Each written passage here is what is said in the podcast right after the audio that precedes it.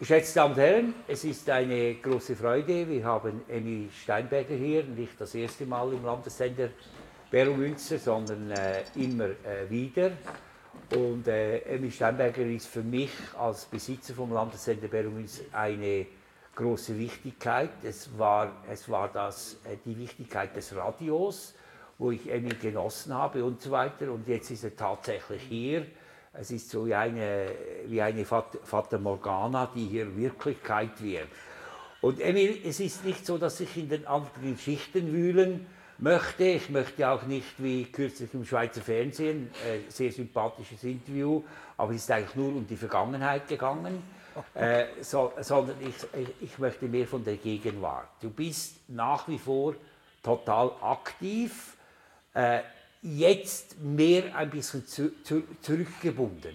Äh, wegen der, du kannst keine Auftritte machen. Aber, aber ist das, bist du trotzdem aktiv? Also bist du trotzdem aktiv? Man darf es fast nicht sagen, dass es eine schöne Zeit ist, weil ich in dieser Zeit halt einfach andere Arbeiten machen kann, die schon lange anstehen oder die mir Spaß machen oder Freude machen oder die auch viel haben. Ich bin momentan einfach an meiner Geschichte schreiben und das ist so eine Wahnsinns, ein Paket. Oft versaufe ich fast im Material.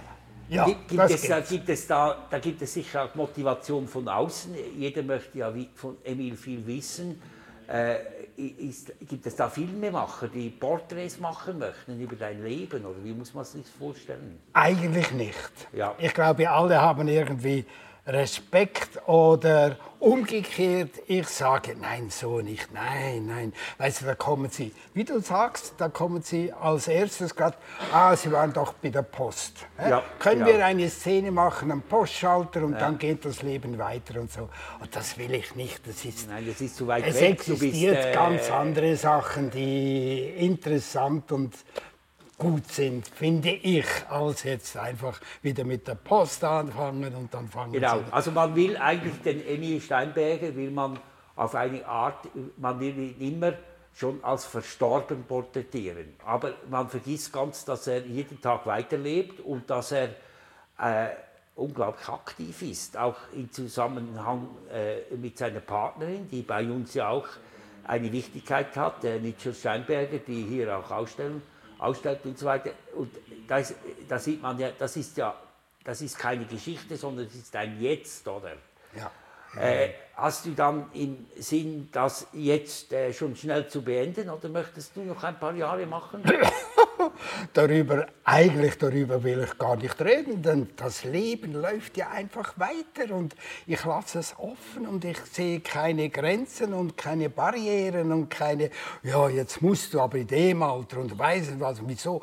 Die Leute fragen immer, dass sie sich das noch antun, auf die Bühne zu gehen und so. Ja, Mensch, das macht ja so viel Spaß, das ist Medizin. Also wieso soll ich das aufhören? Und so geht es einfach immer weiter. Und äh, ich frage mich ja auch nie, ich plane auch gar nie, sondern ich lasse es immer geschehen, weil ich die Erfahrung gemacht habe, wenn ich es geschehen lasse und ich mache es, wenn es wirklich reif ist und äh, dann klappt es. Aber interessant ist es ja, ich habe dich ja auch gesehen in Basel, oder?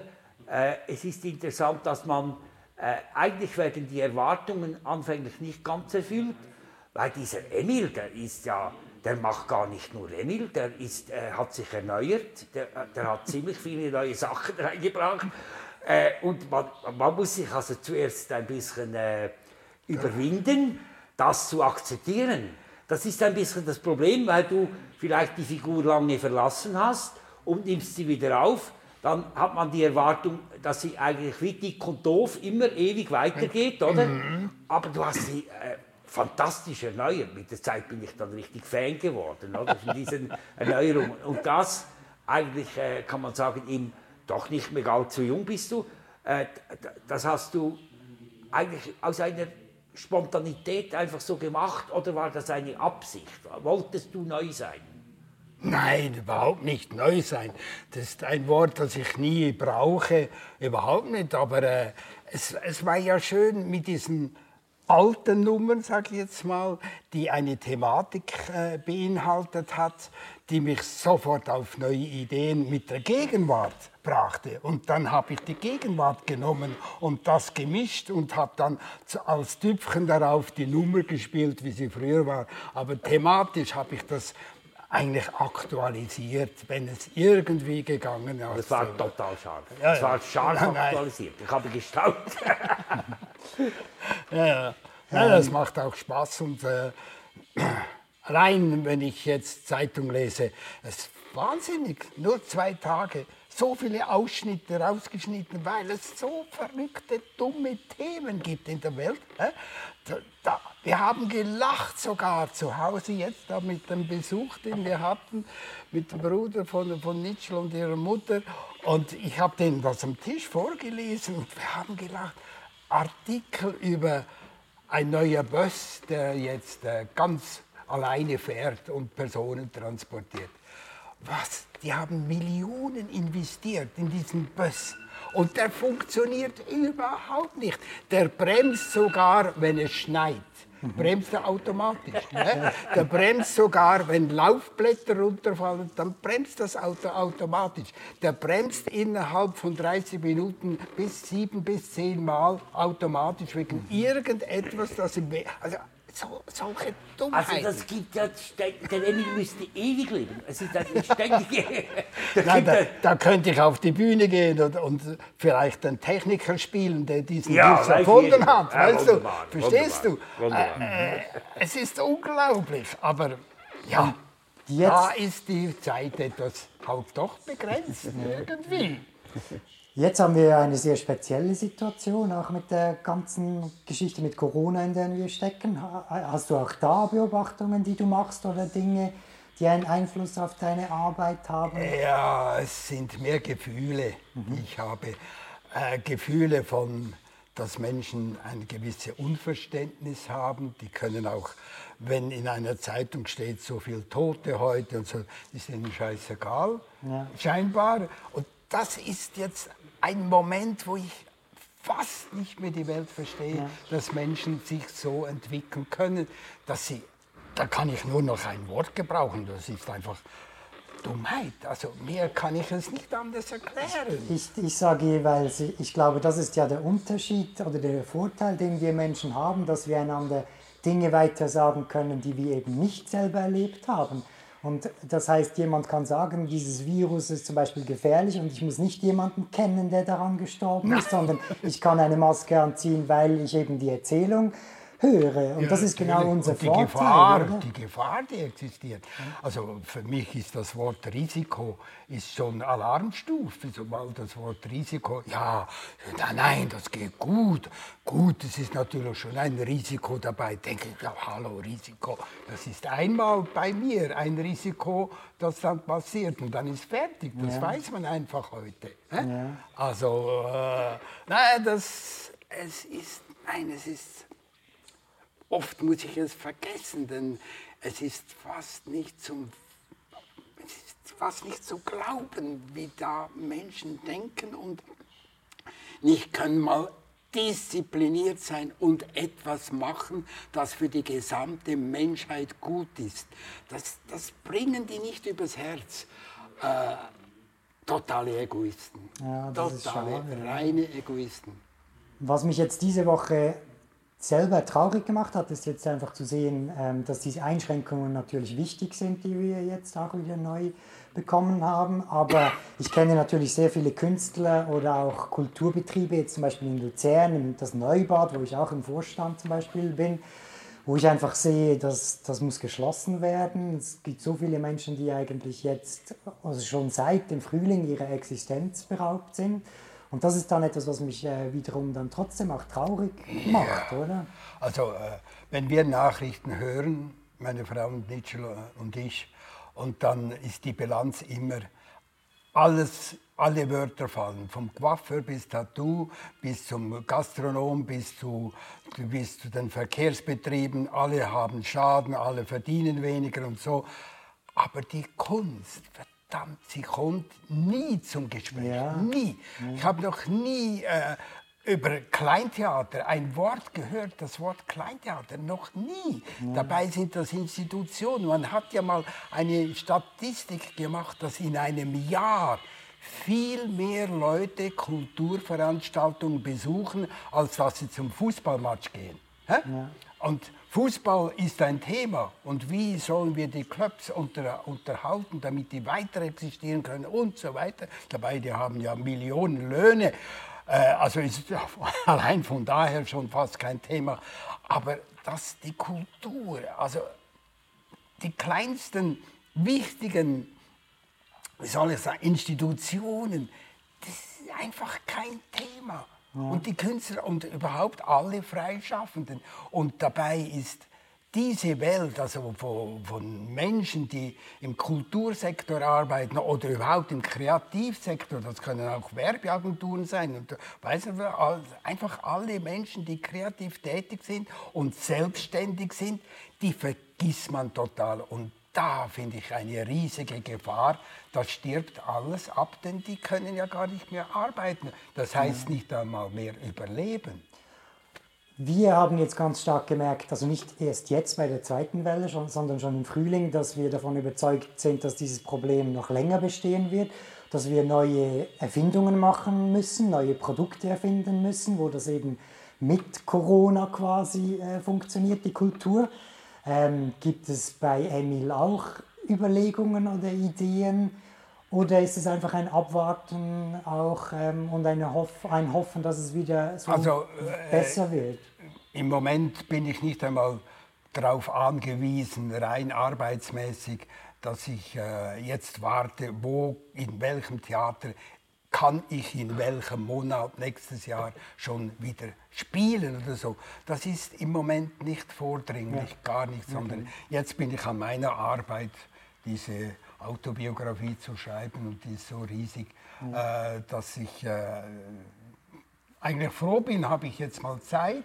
Mhm. Äh? Ja. Aber ähm, ich spekuliere überhaupt nicht. Es gibt ja viele, die haben jetzt spekuliert auf den November. Ja. Und ich habe gewusst, also November, hallo. Mhm. nie. Das wird nie gehen im November und schon ist es eingetroffen. Aber gut, es ist auch ein Optimismus bei diesen Leuten. Das heißt dann immer, ja, die Schauspieler wollen spielen. Ja, das nützt das, wenn sie wollen spielen, aber es kommt niemand. Oder die Leute haben Angst, ins Theater zu gehen. Das habe ich schon oft gehört. Es geht mir selber auch so. Wir würden so gerne jeden Tag ins Kino gehen, aber ähm, es ist eine, eine Hemmung da, ja. weil man nicht weiß, was passiert. Eben Risiko geht mit. Ja. Aber, aber es ist auch eine, äh, diese, diese, diese, Verzicht oder diese, äh, diese Klausur, kann man sagen, ja. äh, dass man unweites, denke ich, auch als Chance sehen. Äh, das ist ein, äh, du machst es jetzt im Sinne eines Zurückschauens, äh, mhm. indem du sagst, was habe ich überhaupt erlebt, eine mhm. Autobiografie zu schreiben mhm. und so weiter. Es ist natürlich auch wertvoll, diese Pause zu haben, glaube ich, oder? Man muss aufpassen, dass man es nicht zu negativ sieht. Ja. Wichtig ist, dass es, äh, dass es eben wie Quellen gibt der neuen Finanzierung, dass das möglich ist, oder? Und ich denke, in der Kultur äh, ist es ganz wichtig, du bist ja Gründer vom ganz wichtigen Kleintheater Luzern, damals natürlich unglaublich wichtig, oder? Jetzt ist es eines der vielen geworden, aber damals war es eine, eine total innovative, verrückte Geschichte, äh, die nachgemacht werden konnte. Und eine solche Geschichte ist im Moment wirklich bedroht, dass sie äh, versinken könnte. Und da glaube ich nicht, dass die unbedingt jetzt sofort wieder Auftritte haben müssen, sondern es tut diese Institution wahrscheinlich gut, dass sie ein bisschen nachdenken können, aber sie müssen finanziert sein, oder? Es muss eine Grundfinanzierung dieser Überbrückung sein und da können wir ja, weiß Gott, äh, nicht sagen, dass wir das Geld nicht haben, oder? Das äh, ist ja, äh, äh, äh, also unser Finanzminister hat da kurz ist er verzweifelt, oder? Aber heute haben wir die neuen Nationalbankgewinne wieder, wir haben eine Verschuldung im Vergleich zu anderen Ländern, die lächerlich ist und so weiter. Und ich glaube, wir müssen unbedingt jetzt, ist unsere Aufgabe als Kunstschaffende, äh, äh, äh, ein bisschen etwas dazu zu sagen im Sinne von, es muss ein bisschen finanziert werden. Oder? Das ja. ist wichtig, weil in solche Institutionen wie Kleintheater Luzern, eine Institution wie KKLB, eine Institution äh, äh, wie äh, verschiedene äh, Künstler, ich denke Simon Enzler kommt nächstens auch hierher, äh, es sind äh, wichtige Leute, die erhalten werden müssen. Oder? Und sie können sich ganz sicher ein bisschen Ruhe gönnen, jetzt, aber sie müssen finanziert sein. Er ist Familienvater und so weiter. Oder? Ja, das ist wichtig, oder? Ja. Ja, das siehst du auch so, Emil. Ja, absolut. Also ich finde, dass eben, es fehlt mir in, bei jeder Diskussion oder bei jeder Nachricht fehlt mir einfach diese Sparte von Menschen, hä, die auf sich angewiesen sind, aber die trotzdem die Hilfe jetzt brauchen, sonst geht das gar nicht. Also ich meine, gut, ich hatte Glück, ich habe gut gearbeitet vorher, okay, das geht, das geht. Aber solche, die einfach immer spärlich, knapp durch das Leben gingen, die sind auf Null. Ja. Und die dürfen nicht weg. Ja. Also, Kippen, ich überhaupt denke, nicht. Ich, ich denke, äh, das ist ganz wichtig, äh, das hast du immer so gesehen. Du hast nie nur an dich selber gedacht. Äh, ich glaube, das ist in diesem Moment wichtig, weil du bist natürlich eine eine er Erfolgsnummer, die kann man gar nicht erfinden. Oder? es gibt ja keinen Auftritt von Emil, der nicht ausverkauft ist und so weiter. Man muss dann aufpassen, dass man das nicht als, als äh, gegeben anschaut. Nein, oder? Und äh, ich glaube nicht, dass jemand, der vielleicht äh, eben das Haus nicht immer fühlt, dass er deshalb nicht berechtigt sein, äh, ja. der muss berechtigt sein. Ja, ja. Oder? Aber das habe hab ich immer auch von dir gehört, dass du eigentlich wie auch äh, daran denkst, an die anderen denkst. Ja, ja. ja. Also das ist äh, ausschlaggebend, finde ich, bei diesen momentanen Szenen, die es gibt. Und äh, ich habe auch schon gedacht, was könnte ich machen, dass man endlich mal eine Stimme hören würde, die man ganz konkret sagt, wie das bei Tausenden von Menschen jetzt, die kreativ tätig sind, einfach nicht mehr funktioniert, das mhm. Leben. Und das, an das denken die Leute überhaupt nicht. Also das enttäuscht mich so schwer. Also der erste Schock war natürlich ganz klar bei der ersten Pressekonferenz aus Bern, damals, als es hieß, wir schauen, dass die Coiffeure wieder offen und die Tattoo-Läden wieder äh, arbeiten können. Das war für mich also so ein Schock, ja, muss ich ganz ja, ehrlich ja, sagen. Und das ist halt, die Gesellschaft verändert sich eben. Und das ist fast tragisch, wenn ich Reportage sehe über teilweise junge Mädchen, die befassen sich nur noch mit dem Aussehen, ja. nur noch. Ja. Es gibt gar keine anderen Interessen mehr, also entweder da, Lippen oder da oder das oder das, nichts mehr anderes und das greift um sich, finde ich, immer mehr dass der Wert oder das Gefühl für Kultur oder wie ich das jetzt nennen kann, ist egal, aber es ist einfach das innere Seelenleben, das funktioniert, sobald ich schöne Bilder sehe, sobald ich äh, einen guten Film sehe, dann brodelt es da drin und das ist fast nicht mehr auffindbar bei vielen jungen Menschen, glaube ich. Dann habe ich aber wieder Freude, wenn ich ein Jugendorchester sehe. Denke, Mensch, ist das schön. Die Proben, da sehe ich du zwei Menschen mit riesen Bassgeigen am Rücken durch die Stadt marschieren. Denke, die nehmen sogar das Gewicht von diesen Instrumenten in Kauf und üben und lernen.